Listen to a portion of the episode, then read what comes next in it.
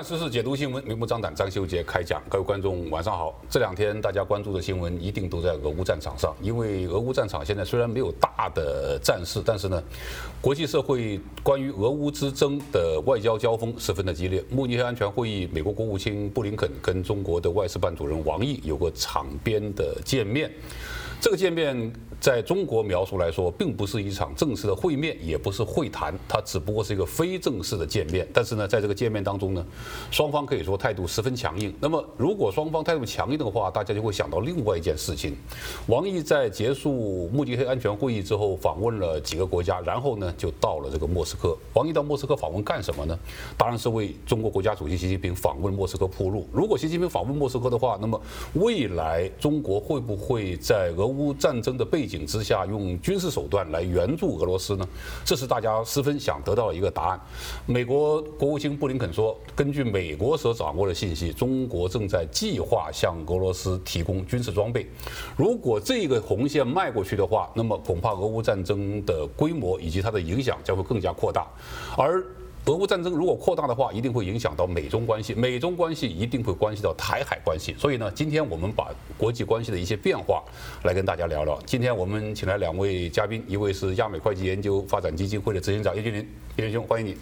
主持人好，观众朋友大家好。另外一位是台湾人公共事务会洛杉矶分会的副会长吴兆峰，兆丰兄，欢迎你。主持人好，各位观众朋友们大家好。这两天大家都十分关注俄乌战场相关的新闻。之前我们讲中国气球这个话题的时候，我们说说不清的中国气球，看不懂的中国外交政策。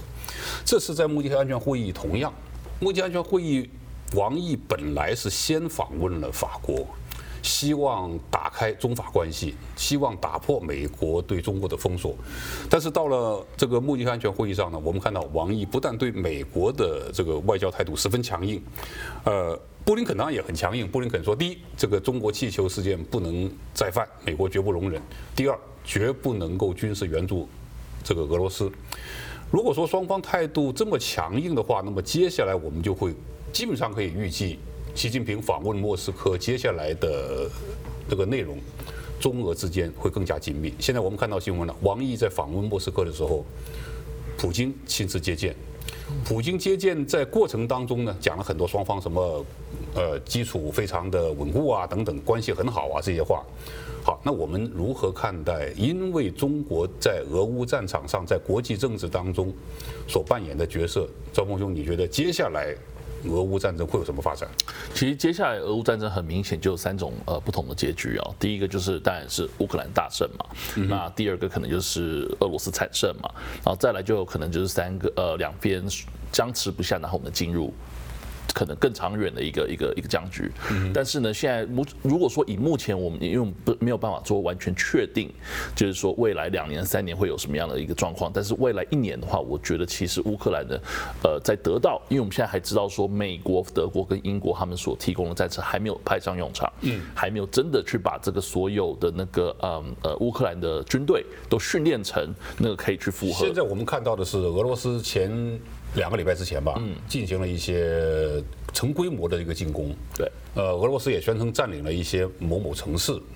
在这种情况下呢，乌克兰可见的未来将会有豹二，将会有 M 一主战坦克。那么现在正在讲的是这个 F 十六，对，国会不会提供？对，美国国会众议院外交委员会的主席麦考尔在同样也在这个。乌克兰访问，他说，美国政界和国会军方对这个事情已经开始改变了想法。虽然说国会众议院的外交委员会主席，他不代表能够呃，就是确定军方的意见，或者是美国外美国这个政府的意见，但是很明显风向在变。那这意思就是说，赵福兄刚讲到的，接下来俄乌战场的变化，因为乌克兰得到了美国的武器，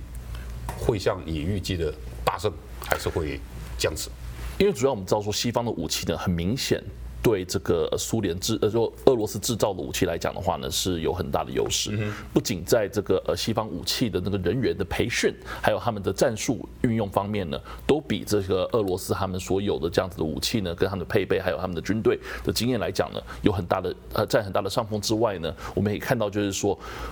俄罗斯他们那边的呃，基本上他们打了一年多了。对，他们应该有的招数都已经出来了。之前我们知道说，其实俄罗斯他们很不想用一个非常他们最先进的坦克车，也就是那个呃 T 十四对对 Armata。那这一次呢，我们也看好像有些传言讲说，他们已经开始拿出来使用，因为他们已经没辙了。那对于这个西方世界来讲，他们最强的坦克车还没有派上用场。嗯、虽然说他们只答应给几十辆，就是说算是以这个坦克两百辆吧，总共加起来。对，但是说但是真正会交货，我们才知道说真正的派几辆上去。嗯、之前那些呃美国军方他们有疑虑还是存在的，就是说。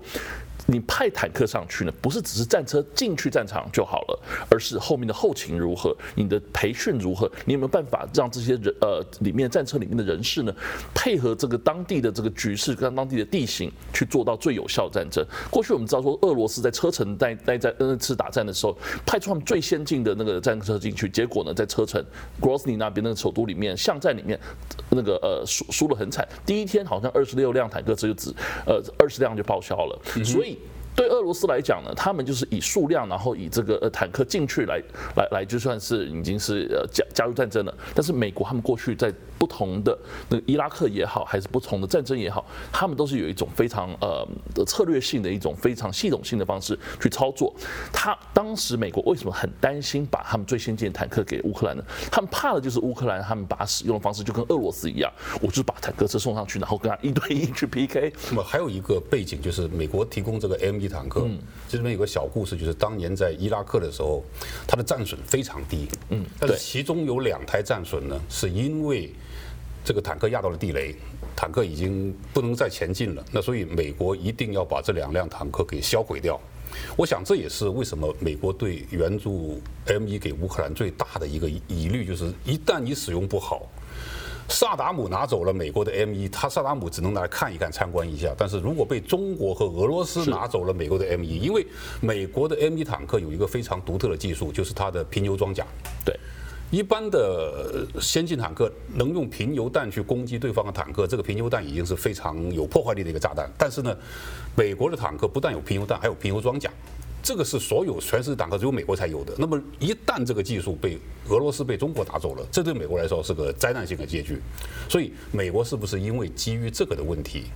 不想让乌克兰在这个是安全的情况下？这是非常大的问题。再来就是说，坦克车的这个整个作战呢，如通常你要呃派出去打战的话，通常是机种越少呃越复呃。越不复杂越好。通常全部都 M1 的话呢，那个效率最高。但是你想想看，英国跟德国他们都派出自己的坦克，是不是要这样子整个整装起来变成一个一个杂杂杂牌军？然后杂牌军上去的话，这个战力的效果会怎么样？再来就是说，每一个国家他们派出去这样子一个坦克呢，其实都是有军购的一个一个意图在那边的。如果他表现不好的话呢，第一点风险是在于会不会被被敌军拿去，然后呢拿去做是 reverse engineering。然后第二个就是说，如果他的那个效果不好的话，以后就卖不出去了。这个 marketing 计划就失败了。对，所以呢，这种这些种种的因素在那边导致，我觉得导致美国政府他们那边一直都对这方面有一点害怕。不过现在他们已经开始培训这些未来可能会操作这些坦克的呃乌克兰军队，所以表示说他们在这方面呢已经是决定好，之后的确是会提供。那提供多少量，我们就要看之后那个政政治的那个局势如何。还有另外一点就是 F 十六战机，我想 F 十六战机这个是会，当然当然这是乌克兰他们非。非常想非常想要的，因为你要打败这个打败俄罗斯，最重要的就是要制空权。嗯哼。那现在目前制空权，俄罗斯他们战机已经损耗非常多，所以他们没有办法拿下完整的制空权。但乌克兰同时他们也不够战机，所以呢，如果有 F 十六的话，的确是让他们呃等于是如虎添翼一样。可是呢，就回到原来的问题，F 十六战机给了你，是不是它坠毁之后，如果你使用不当，坠毁也是被对方拿去。就是说去研究，所以呢，这种种呢，我觉得目前呃会让乌克兰的那个战局呢会继续僵持不下，主要原因。就回到刚才您的问题，我觉得这一年还是会僵局僵持不下，因为乌克兰没有办法得到他们所有的呃所需要的这个武器，再来就是说呃美国可能也不会派自己的人上去真正去操作他们的武器，然后来达到最高的效益，所以这些种种的因素呢，导致这个呃战局会继续僵持到可能第三年到第四年。嗯，好，那现在王毅在这个。慕尼黑安全会议上爆了一个料，就说中国准备在二月二十四号提出一个和平解决乌克兰的政治方案。那么看来中国是希望俄罗斯跟乌克兰坐下来谈判。其实俄乌之间谈不谈判，中国是不需要推动的。为什么呢？第一，俄罗斯早就说要谈判了，只不过谈判条件是什么？乌克兰也说要谈判，只不过谈判条件是什么？那么乌克兰最早表达了一个态度，就是谈判可以，俄罗斯必须要首先退出所有乌克兰的备战领土。那这里边就有一个非常敏感的问题，除了乌东之外，还有个克里米亚半岛。如果俄罗斯退出这些所谓的乌克兰备战领土的话，那么普京的政权直接跟倒台就画个等号了。那所以王毅所说的这个推动俄乌之间谈判这个所谓的政治方案，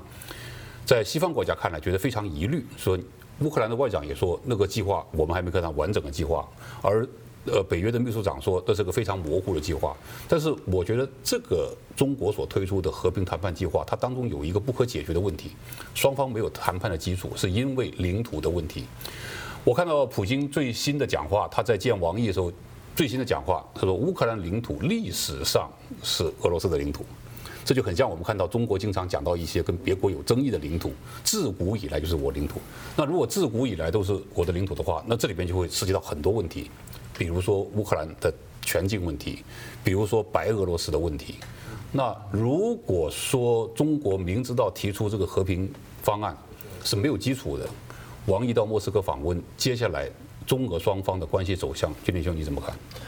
所以我们在想啊，美国这边哈，好像放出的讯息跟我们的想象中，我觉得是相反的，就是说美国的媒体在讲说这个去。其实呢，啊，包含在讲的就是说，可能要做这个所谓的。我看到有个中文媒体说，双方和谈不是说这个习近平访问俄罗斯是极限施压普京，必须和平谈判。那我我觉得这应该是相反的。如果说哈，这个中国不要去支持这个俄罗斯哦，其实给他很多的这个所谓的军备援助，因为打仗最需要就是钱，钱也包含很多项目，包含这个呃这个财呃钱财啦，或是粮食啦，甚至到武器。所以说，如果今天中国真的是要做这个所谓的希望这个普丁不要再做这些所谓的战争的扩大或增加更多的这个所谓的征兵的话，他其实很多方式就可以抽薪就好了。是啊，那。何必再去做这个做这个姿态呢？其实我觉得真正的是说，中国在过去是说你要打这个速战速决，居然没做到。但是中国发现现在俄罗斯双拳难敌，不是四手啊，双拳难敌三十几个国家。所以说打下来的时候，看他这个现在狼狈的状况下，中国正在思考用什么方式能够得到中国最大的利益。第一个，是不是他以后的话语权再也就是说俄罗斯不是大哥了？我我我们我们先讲一个观点。俄乌战争如何发展对中国最有利？你怎么看？好，这就是重点来了。嗯、我们如果说中国要扮演最好的角色，就是说全世界要仰赖中国做和平的推动者。嗯，但这前提是说中国要拿到最高利益，就是说他可以拿到俄罗斯最好的这个军备的这移转的技术，这是他最想要。俄罗斯已经开口了，已经要把他的航空发动机技术给中国。对啊，但是他可以要更多的东西，是因为这个中国所需要的这些科技哈，在欧美这个地方已经完全。呃，被封锁，包含晶片，中国已经五千多家晶片公司都倒了嘛，所以基本上他在发现说，他在陷到这个泥淖之中哈，其实他要扮演翻转的角色，说我如何取得最大利益。当然，第一点，如果全世界仰赖中国做和平的这个解救者的话，中国的位阶最高，他又取代了俄罗斯的这个所谓的大哥地位。第二件事情，俄罗斯打到这个时候，民政财财富所有的东西都已经到最最下风的时候，还可以取得俄罗斯最高的这个科技的武器技术的话，中国真的是叫做面面俱到，而且收获满满回来。但是今天发现说，如果俄罗斯倒下去的时候，他不去真正做这个所谓的帮助他的这个实际作为的时候，他这样的其实这个中国的这个利益会是最低。所以今天第一个最好是不打，在中国取得最大利益，因为俄罗斯所有都已经耗损了。但是刚刚我们说了嘛，如果俄罗斯要谈判的话，乌克兰条件、北约条件是要全部退出。乌克兰备战领土，那基本上就没有谈判的基础。那我我认为，如果是这样做的话，画个等号就是普京倒台嘛。对，所以倒台的话，去啊，再去再退而求其次嘛。如果这个达不到最高的利益，这个俄罗斯呢，最好能够呃得到喘息的空间，因为呢，现在它的耗损那么大，所以说呢，一定是以中国的战略技术是说，最好是能够先有和平谈。边谈边打这个机会，是因为对俄罗斯来讲是最好的这个所谓的机会啊。我倒是觉得这次中国他们的那个可能心里面想的呢，没有呃没有那么宏伟，那么那么伟大到说要做过全世界。你觉得他的如意算盘是什么？我觉得其实中国这次非常享受，他已经能够取代日本，然后能够让俄罗斯向他俯首称臣的一个一个地地位。俄罗斯会向中国俯首称臣吗？我觉得中俄罗斯现在已经基本上来讲快要达到那个境界了，因为我们看俄罗斯最近。我们之前在讨论这俄罗斯的战争预测，都是说哦，俄罗斯因为没有西方的这个呃经济方面的的那个支持，还有呢接受制裁，它很快就会垮台。你知道全世界大国最看不起中国人是哪个国家吗？就是俄罗斯。对，只不过俄罗斯所发生的。排华事件、辱华事件、种族歧视事件，媒体通通不报道，如此而已。是，而且我觉得俄罗斯他这些态度呢，中国人以前是看在眼里，他们一直都记着。但是呢，问题是说，我们看到就是说，这一次俄乌俄乌战争呢，俄罗斯很明显，它的经济虽然说。倒退几十年，可是它并没有完全崩溃，为什么呢？很明显就是因为中国给予它非常庞大的经济支持。我觉得是独裁国家的民众承受痛苦的能力比民主国家要强得多。是，当然，为什么呢？因为其实，但是中国，我觉得中国的因素非常大，因为就像您讲的，集权主义国家呢，就是让他们能够承受的痛苦非常多，但是不能够让他们你承受痛苦，我让你活下去；你不承受痛苦，我让你活不下去，直接把你关到监狱里。现在人民呢，俄罗斯人民他们对于他们如何能够活下去标准已经非常低了，而这个。非常低，能够维持在那边的原因，就是因为中国给予俄罗斯所需要经济支柱。你们两位都没有在这种集权国家生活过，你知道集权国家从小被教育的是什么吗？你要为集体付出，你个人一点都不值钱，我们的集体，我们的复兴，我们这个集体的荣耀才值钱。所以，为什么集权国家的人、独裁国家的人，他承受痛苦能力强？他从小就有这种教育。现在俄罗斯人也是这样啊。我们要，因为普京说了，我们为什么要发动战争？是因为西方威胁我们生存，西方不但攻击我们，还要攻击我们的文化，等等等讲讲一堆。然后，如果我们不这样做的话，我们就会被消灭。我这跟我从小在中国大陆受的教育也一样啊。美帝国主义随时要侵略我们。美国虽然历史上到现在没有占领过中国一寸领土，但是我们从小就被教育，美帝国主义要侵略中国。他一来的话，杀了你爸爸，强奸你妈妈，你也不会有好下场。那所以我们必须要对抗美帝国主义。普京现在就是用这套来，来这个。让俄罗斯民众当中有人支持他，那所以我们刚刚讲中国的如意算盘，金立兄刚刚讲一个就是，我跟俄罗斯说你不要再打了，嗯，你不打的话呢，我让他们停战，你可以休养生息，然后我可以继续给援助给你，然后你把你的军事科技给我，这是如意算盘。但赵伯兄，我们刚刚讲的话题就是，你觉得俄罗斯会不会看得起中国人，看得起中国这个政府，服从中国政府的压力，而最终向乌克兰屈服，退出备战领土？我觉得中国他们最现在如意算盘就是必须要把这个战争拖得越久越好，拖到最想拖得越久越好。对，让俄罗斯彻底的去依赖中国给他们的经济援助，因为现在基本上来讲，如果说全世界。真正有在去无视西方世界给予俄罗斯经济制裁，那最大的经济实体就是中国。那中国只给经济援助，现在撑不下去了。我觉得对于俄罗斯来讲呢，他们其实现在不能够没有这个经济援助。对，这是肯定的。对，所以呢。这这个战争越拖越久的时候呢，这个依赖就越来越大。那对中国来讲呢，他们可以向俄罗斯提出的要求就越来越多。我们看这一次，其实王王毅他去了莫斯科跟普丁会谈。你要想看看王毅他是什么身份？他是一个外交部长，他不是习近平，但是竟然能够跟普丁在近距离的。过去普丁要跟普丁见面都是坐很长的桌子，法国总统是啊，好像一个西半球跟他北东半球一样。但是这次他们是非常友善的这样子一个属于可以握手的这样距离的呢，互相谈话，表示说俄罗斯对中国要呃，他已经展现出他可以给他象征性的方面的一个面子。那中国其实他们当然享受现在目前这样子的一个呃地位，但是这个不是中国他们真正想要，他们要的是俄罗斯完全。听中国的摆布，这个是目前。俄罗斯不是一个我们在美国看到的街友，你只要给他点帮助，他会感谢你。俄罗斯是认为经济援助我肯定要了，这是你应该给我的；军事援助我也肯定要，也是你应该给我的。好，中国有两个选择，一个选择就是给，那给的话就等于上了俄罗斯战车。嗯，中国知不知道上俄罗斯的战车，中国有可能会出现被西方国家像俄罗斯一样对等制裁？是已经被制裁了，所以我你制裁的力度没有像俄罗斯这么大。现在如果中国给军事武器给俄罗斯的话，那个这制裁一定会力度更大。但是我我在想另外一个那个思考的方向啊，如果说是中国是希望把这战时间拉长的话，我倒觉得是其实对中国最好的这个是把这个啊让这个俄罗斯生养休息，能够用更多俄罗斯的战力呢去对付这个所谓的呃这些的。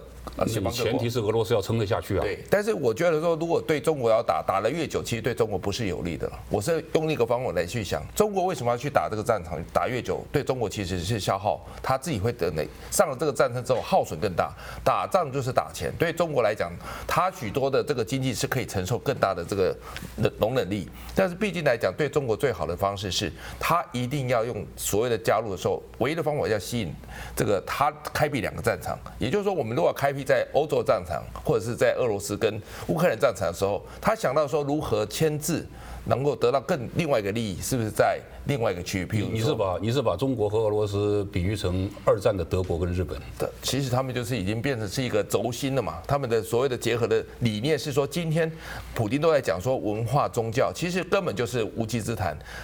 俄罗斯跟乌克兰本来宗教就是一致的，所以说他这种方式他已经已经。啊，语无伦次，但基本上他只讲一个宗旨。今天所有人都面临是他自己国内的压力，俄罗斯面临的是他们的精英嘛，那中国何尝不是呢？所以今天的如果独裁者真的要发展这个所谓的他的这个掌控权的时候，经济绝对是放在后头，但是呢，一定要把握这个他所谓的权力的这个执掌的这个长度跟强度嘛。战争发动对他这个。执掌的这个能力哈是最有帮助的，经济的耗损当然是第二个要考虑的。中国多打长持久战的时候，变数更多，也许说可能对他的政权的稳定性也有所谓撼动的这个风险。我们说中国的如意算盘就是他让俄罗斯退回去，中国不在乎俄罗斯把克里米亚半岛吐出来。对，这事实啊。这对中国最有利是什么地方？我觉得俄罗斯不会在俄乌战争当中彻底被拖垮，他还就像一条受伤的恶狗，中国把它拉回来。拉回来之后呢，你就给它疗伤。这个恶狗休息三天之后还可以再咬人，但是如果这个恶狗牙被拔光了，脊梁骨被打断了，这个恶狗以后都不能咬人了。这对中国你刚刚讲的开辟欧洲跟东亚两个跟美国对抗的战场，应该是不利的。我觉得我们。也忽略掉一个地方，就是中国他们到底现在他们目标在于哪里？过去呢，可能十十年前呢，可能中国会希望成为经济大国，但是现在很明显，习近平他把他习家军拉进他的核心团队，就是要让中国的军队现代化，到底有办法去追赶美。那现在目前我们知道说，中国他们非常非常积极的去开发，就是他们的舰队，他们舰队已经现在达到三好像三百多艘，预计在未来二零三五年可以达到四百五十艘，那已经比美国还要多的军舰。所以现在很明显的，中国他。完全没有给予俄罗斯任何军备情况下，假设没有给予任何军备情况下，他光是从俄罗斯那边拿到拿到的原料，拿掉其他资源，就可以足够让他去制造更多的枪炮、更多的舰队来对抗美国。美国另一方面呢，跟西方国家一样，他们对于这俄乌战争是给予更多的军备，但是在损耗他们自己本身的库存量。所以呢，对中国来讲呢，他靠西方，他靠俄罗斯打这俄乌战争的去损耗。西方世界他们的军队的库存量，同时他们自己可以去拿到俄罗斯原料来增强自己的实力，未来呢就是能够在深在南海地区呢跟美国抗衡。我觉得这是一个我们必须呃不能够忽略的一个地方。好，俄乌战争一定会影响到整个国际局势，当然也会影响到台海的关系。我们先休息一下，回来继续跟大家聊相关话题。